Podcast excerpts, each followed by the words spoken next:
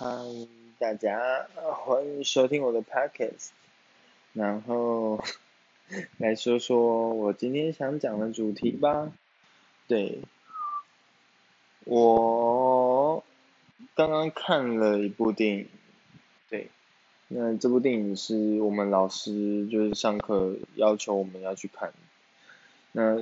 其实蛮久的电影，算蛮久吧，十几十年前左右的电影了。那个电影名字叫《他其实没那么喜欢你》，那我觉得蛮好看的。然后 我觉得虽然因为它是外国片，然后我个人有点脸盲，就是对认外国人，特别是外国女生，我真的认不太出来。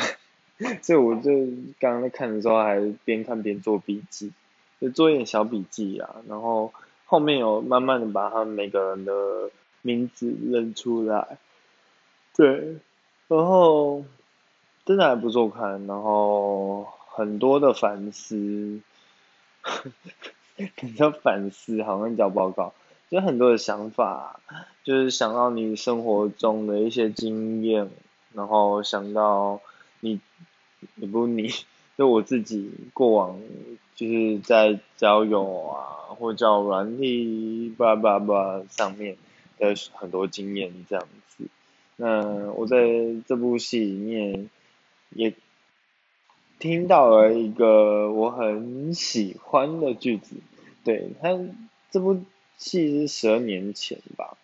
在十十几，反正就是。那个时候还没有智慧型手机，所以他们打开的是 Nokia、Motorola，然后之类的，就是对折叠式那种。然后呢，就是代表说也没有 Line 嘛，但那个时候也没好像也没有脸书，因为最后出现的那个个人的网站是 MySpace.com，就。那时候好像没有在流行使用脸书啦，反正呢，就是有点不太一样，跟现在的交友情况有点不太一样，就是没有交友软体这一项，然后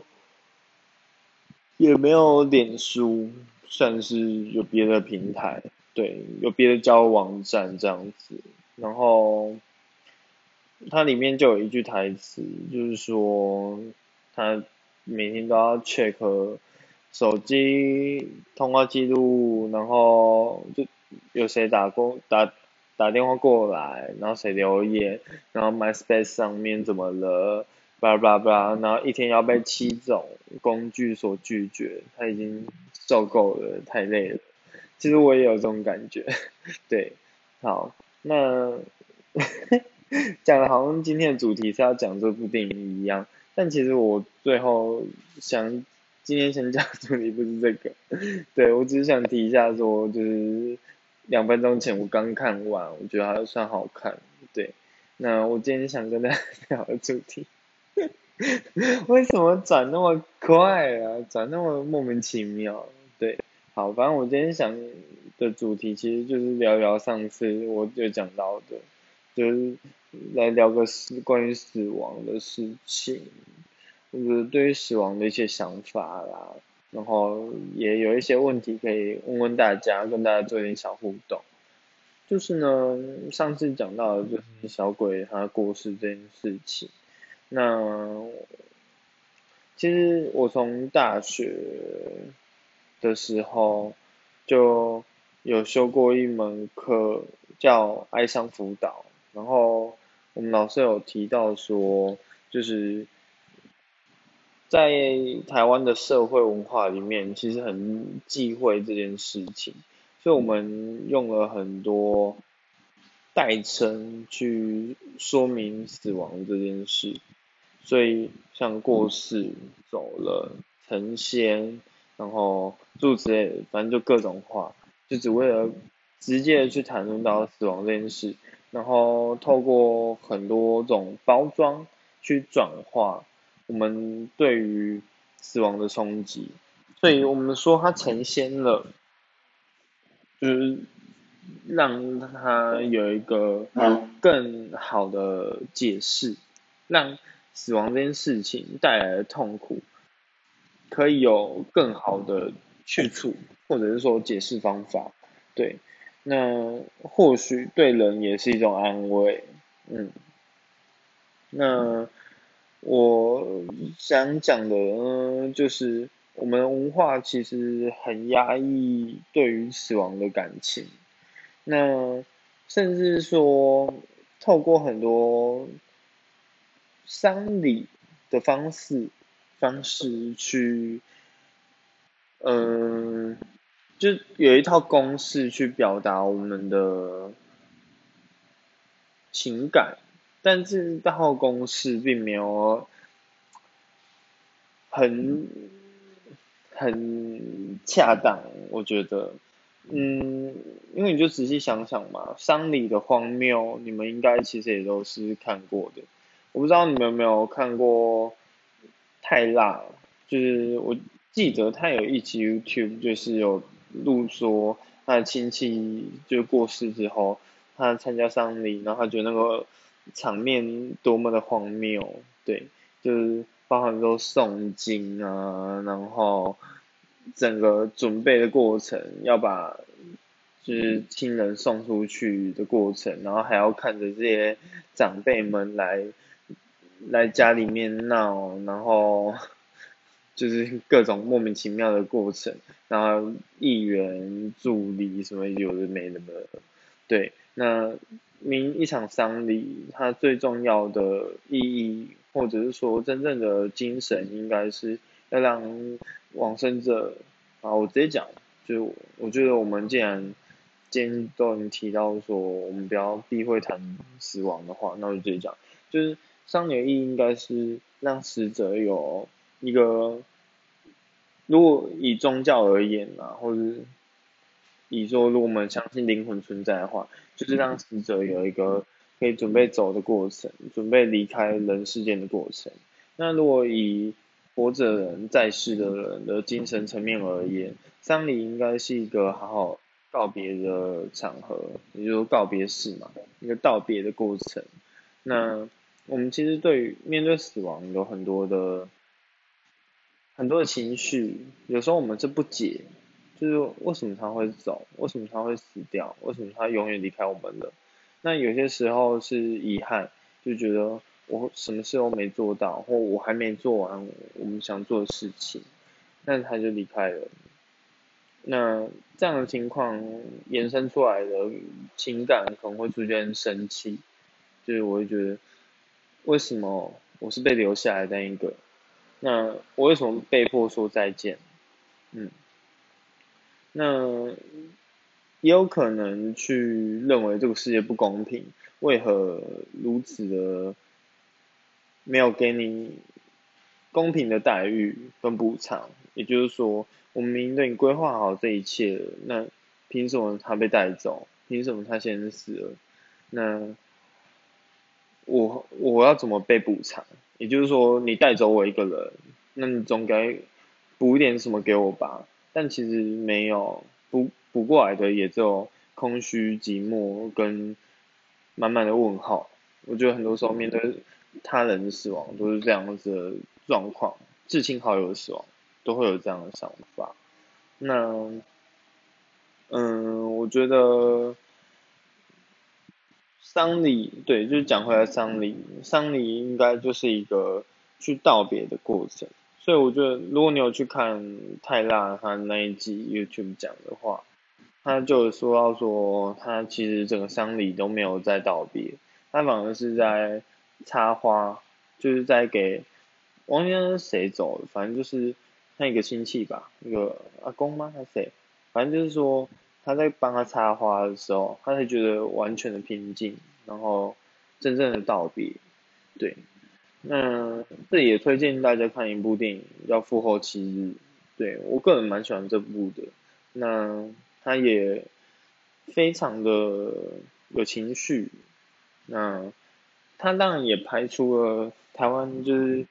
在丧礼上很荒谬的那一面，因为真的太荒谬。哪也太经典，就是太符合台湾人的生活的状况，就是太多莫名其妙的丧礼，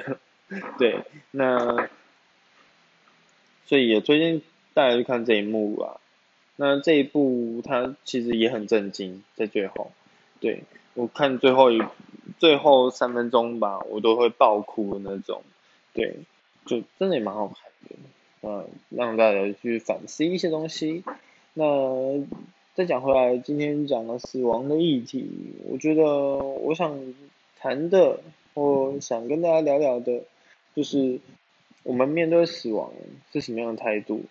前面我们已经讲了，说在我们的社会文化里面，我们对死亡其实有着很多压抑，然后避而不谈，或者就是它离我们好远。可是最近我们会觉得死亡离我们好近。虽然说台湾的疫情控制的很好，所以我们应该不至说就是染病而走，但其实。在全全世界各地，就是很多国家，就是肺炎肆虐的当下，那他们其实会感受到很强烈的，就是死亡离他们其实很近。那我们最近之所以会感觉到死亡离我们近，就是小鬼的事情嘛。我觉得啊，就是他的离开真的让很多人就是太震惊了，震惊到觉得我们。看到他的死亡，突然之间觉得距离自己跟死亡距离真的太近了。对，就是我上一集有提到的，明明通常我们都会觉得死亡应该是老年人、身体不好的人的权利，对，讲权利。现在先赞成这个词。那虽然小鬼可能被结果的结果出来说是他可能心脏病，对。但嗯，很难去觉得一个这么好好的一个人，就是没有还唱唱跳跳的，然后体力很好，然后三十六岁，很年轻的状态下就这样子走了，所以就觉得这怎么想都百思不得其解，然后就会觉得自己好像随时随地都有可能发生什么意外，对，所以新闻最近好像有在讲说什么那个手环好像。开始很多人关注，就是可以去测量你的生命迹象那一个手环。对，最近我好像看到新闻有在讲，对，就是我觉得就是因为大家突然意识到死亡离自己很近。那其实，在我们生活中，死亡其实离我们本来就不远。人类其实是很肉体是很脆弱的一种生物，我觉得，就像你真的走路一个不小心。被车撞，或者就是有车撞到你，其实是非常有可能就是这样走的啦，对啊，那更遑论说就是有一些，嗯，身体的状况，像癌症等等的，就是我前几天有听到一个朋友讲，就是那个朋友说他的大学同学二十八岁胃痛，结果。就是都只吃止痛药，然后看也没特别去看医生，这样就就压下来，觉得没什么事。就最后真的去看医生的时候，才发现胃癌第三期，就是直接准备走了这样。嗯，你看死亡其实就是突然之间就出现了。那在这里我就是稍微引用，也不引用啊，就是可以提一下说，我。之前就是在算塔罗牌时，我觉得在这些牌里面，死神这张牌真的非常的强力，因为很难去忽视这张牌出现，特别是这张牌总是带着戏剧性的感觉，因为这张牌出现就好像真的是判死刑一样。那在塔罗牌的牌意里面，通常这张牌。它虽然代表了死亡，可是也是一种重生，所以它其实是很正面的在解释这张牌。可是我们也都必须去承认一件事情，就是面对死神的时候，我们的无力感。对，那我觉得死亡，面对死亡，我觉觉得死亡靠我们很近视，就是那种无力。那个无力感是非常的强烈的，强烈到我们不知道该如何去面对，还有强烈到我可能会觉得我们已经没有任何能力可以继续，也就搏斗啊，因为像跟死神搏斗这件事，因为我们没有任何能力去挽回什么事，那更多的就是遗憾。就是无力、无奈，最后就是遗憾。嗯，然后我在上一篇的 podcast 里面就有提到说，我觉得也不一定要把每一天当成最后一天在过了，就是也不用活得这么拼命。嗯，但这句话真正意思不是告诉大家说消极过日子，而是觉得，嗯，我们也不用特别的这么燃烧生命。因为每一个当下都是最好的当下，也就是说，这句话讲起来很奇怪，但它真正的意思，我觉得啊，应该是指说，我们既然没遇到死亡，那每一个当下，我们都都是努力的活着的，或者我们就是活着的，那活着就是赚到，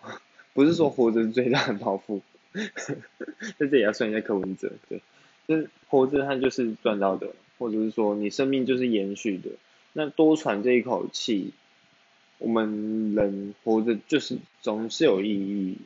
对。那这个意义或许你可以努力的去创造，但你也可以选择悠悠游自在活。那好，下一秒死神来了，你至少坦然的接受死亡也是 OK 的，因为你也觉得 OK 了。也就是说，你对你自己是什么样的生活态度，那你自己其实很清楚。而你只要清楚，你这样的生活，这是你可能想要的，然后也是你真正在追求的。那即使下一秒面对死亡，那也就如此了。对，就是我觉得至少不会用到遗憾的心情那如果你一直觉得要很拼。把每天当成最后一天来过，好，那你面对死亡时，确实可能也是一样会有遗憾的心情，但你也料到了，也就是说，你很把握你的每一刻，所以那也是 OK 的。那至少你也无愧于自己。所以讲到最后的结果就是，当我们真正的去思考死亡的离我们的距离时，我们或许才开始。懂得怎么生存。我记得有一句谚语说什么“未知生，焉知死”哦，就是说什么，这算谚语嘛？就儒家的经典语吧，“未知生，焉知死”。他好像是叫人家说不要太迷信，就是你连生活的生命的意义都搞不清楚，你在跟人家讲死亡。那我觉得生死是离不开的，就这两件事情，所以。你如果没有知道你活着的意义或目标在哪，那你怎么去面对死神？对，虽然我真的很讨厌儒家经典，但我觉得这句话如果这样子讲，真的就讲的不错。就是我们如果仔细去想想，我们想要的生活是什么，然后很努力的去过，或者是说去行塑，有正在行做，行塑我们的生活，也就是努力的。不要讲努力了，就是说有正在打造或朝向我们自己生活的方向目标迈进，就算只有一趴的完成度，但那也是就是那一趴，我觉得就很够了。对，就是如果你真立刻遇到死亡，那就遇到吧。那遗憾什么的是必定的，只是重点是活的意义在哪里。嗯，那。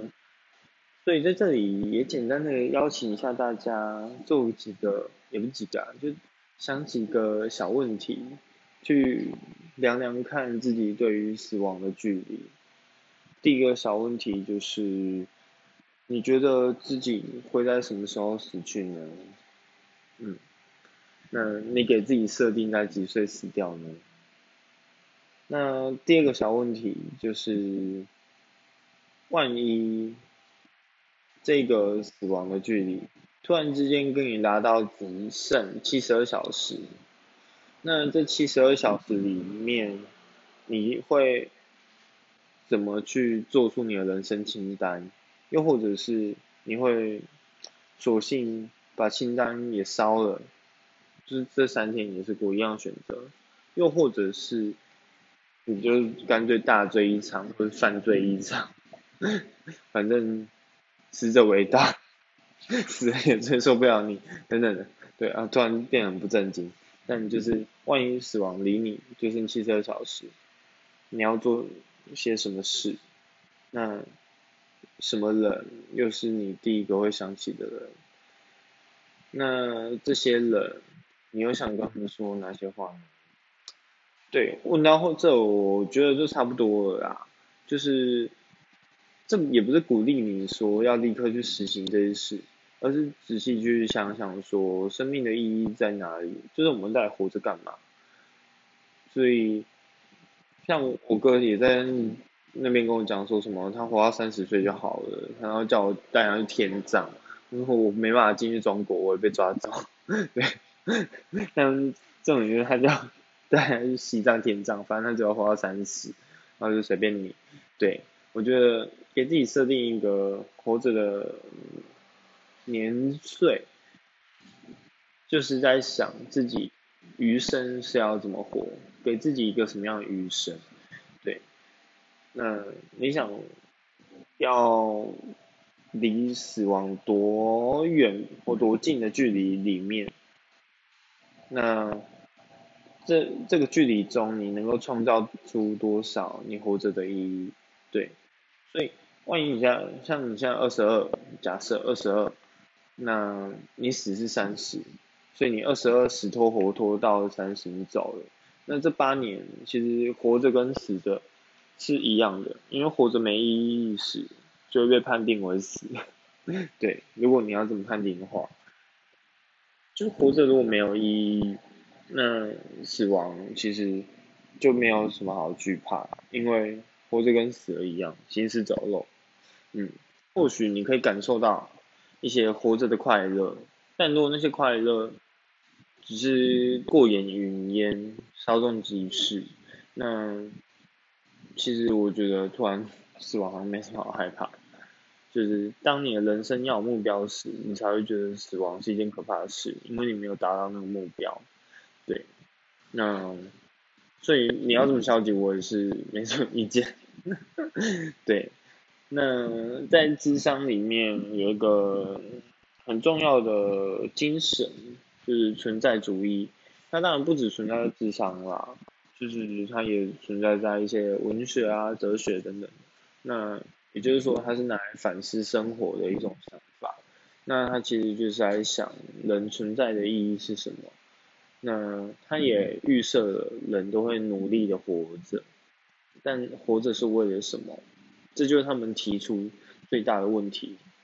要丢给人类思考最大的问题，就是我们活着在干嘛？所以去思考自己存在的意义、活着的意义、做这些事的意义，是对的，或者是说对你的人生会有更多的好处。那死亡这件事情，可能存在主义没那么害怕谈论这个。那，但他就是要问问你对死亡的看法是什么？你被死亡打败了吗？那你为什么被死亡打败？是你害怕生命的逝去，又或者是你害怕死亡夺走你还未完成的一切，中断了你的野心，中断了你嗯未完成的这些工作，那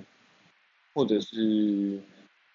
告诉你，你现在活着的状态其实就是死，那你会不会害怕？所以死亡其实是一个很值得讨论的议题，只是就像我前面讲的，我们的社会太容易去忽略它了，嗯，甚至就是避讳，能不讲就不讲，会觉得讲了就是怕这个衰。那虽然说这个社会已经不如以往传统。但我觉得大家对于讨论死亡还是有很多很很不够深入的地方吧，所以我觉得不如有一天大家可以好好的讨论死亡看看，而这讨论的方式，它可以是一场家常便饭的方式，那聊聊自己期望中的丧礼，想怎么走，然后想要怎么离开，